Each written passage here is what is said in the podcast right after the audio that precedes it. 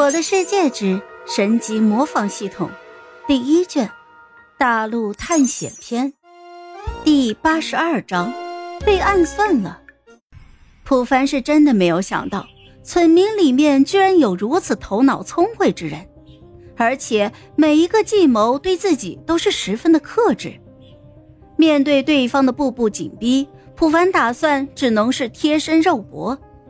于是他健步上前，对着第一排中间的盾斧手就是一拳。对方早有准备，直接半蹲下地。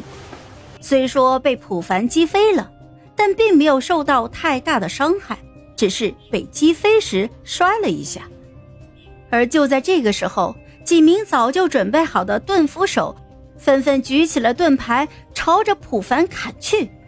普凡原地一记翻滚，直接就闪避掉了攻击，不过却也是陷入了包围之中。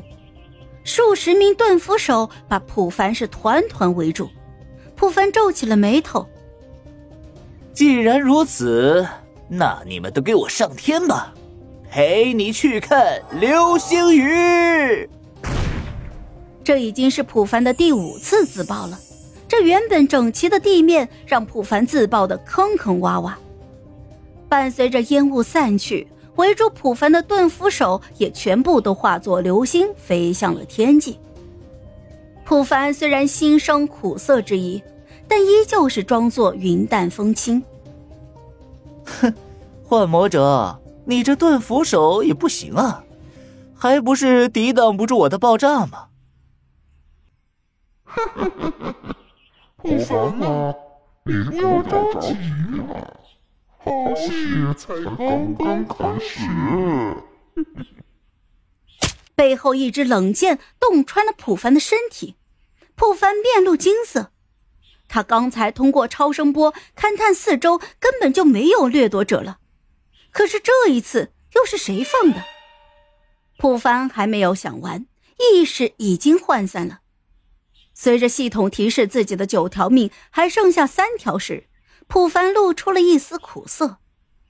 之前还顺风顺水的，可是遇到村民大军却接连死亡，这让普凡知道这场战斗不是游戏，自己后面的每一步都要谨慎小心，不然还真的就无法在这个世界生存下去了。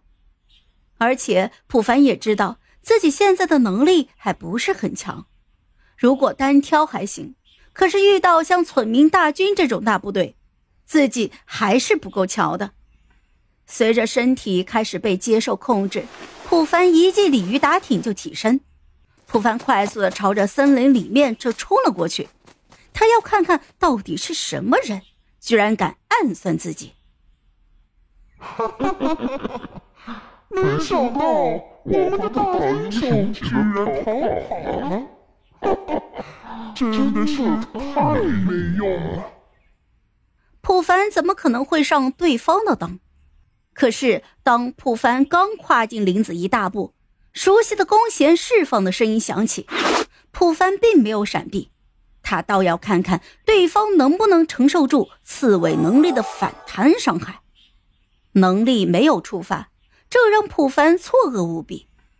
普凡看着箭射来的方向，抬头看去，这不看不要紧，一看顿时就错愕了，因为射箭的不是人，而是红石发射器。这红石发射器外形和石头一样，只不过它单面正中间区域有一个孔洞，是专门给箭射出来的地方。普凡快速朝着发射器的后面看去，只见一条细小的红石线。直接通往幻魔者所在的小屋，普凡断定那小屋里面肯定是有拉杆或者压力板等触发道具。我去，没想到这幻魔者居然还用上了红石科技，这家伙也太聪明了吧！普凡是真的惊讶了，就好比一只猴子突然会说话，还会使用枪。哪怕是强悍的成年人看见了，那也害怕呀。这时候，幻魔者嘲笑的声音再次响起来。好了，这一集我就讲完了，朋友们。该你们帮我点点赞和评论一下啦！有月票的也一定要投给我哦，感 谢感谢。